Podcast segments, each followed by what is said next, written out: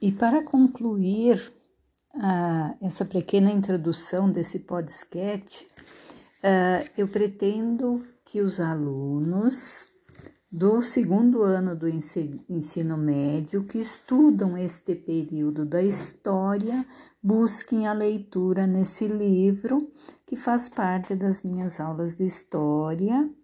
Uh, este período que a gente já trabalhou anteriormente, estávamos concluindo esse assunto, que a conclusão foi com a independência dos Estados Unidos que foram usados os princípios iluministas das ideias dos filósofos franceses.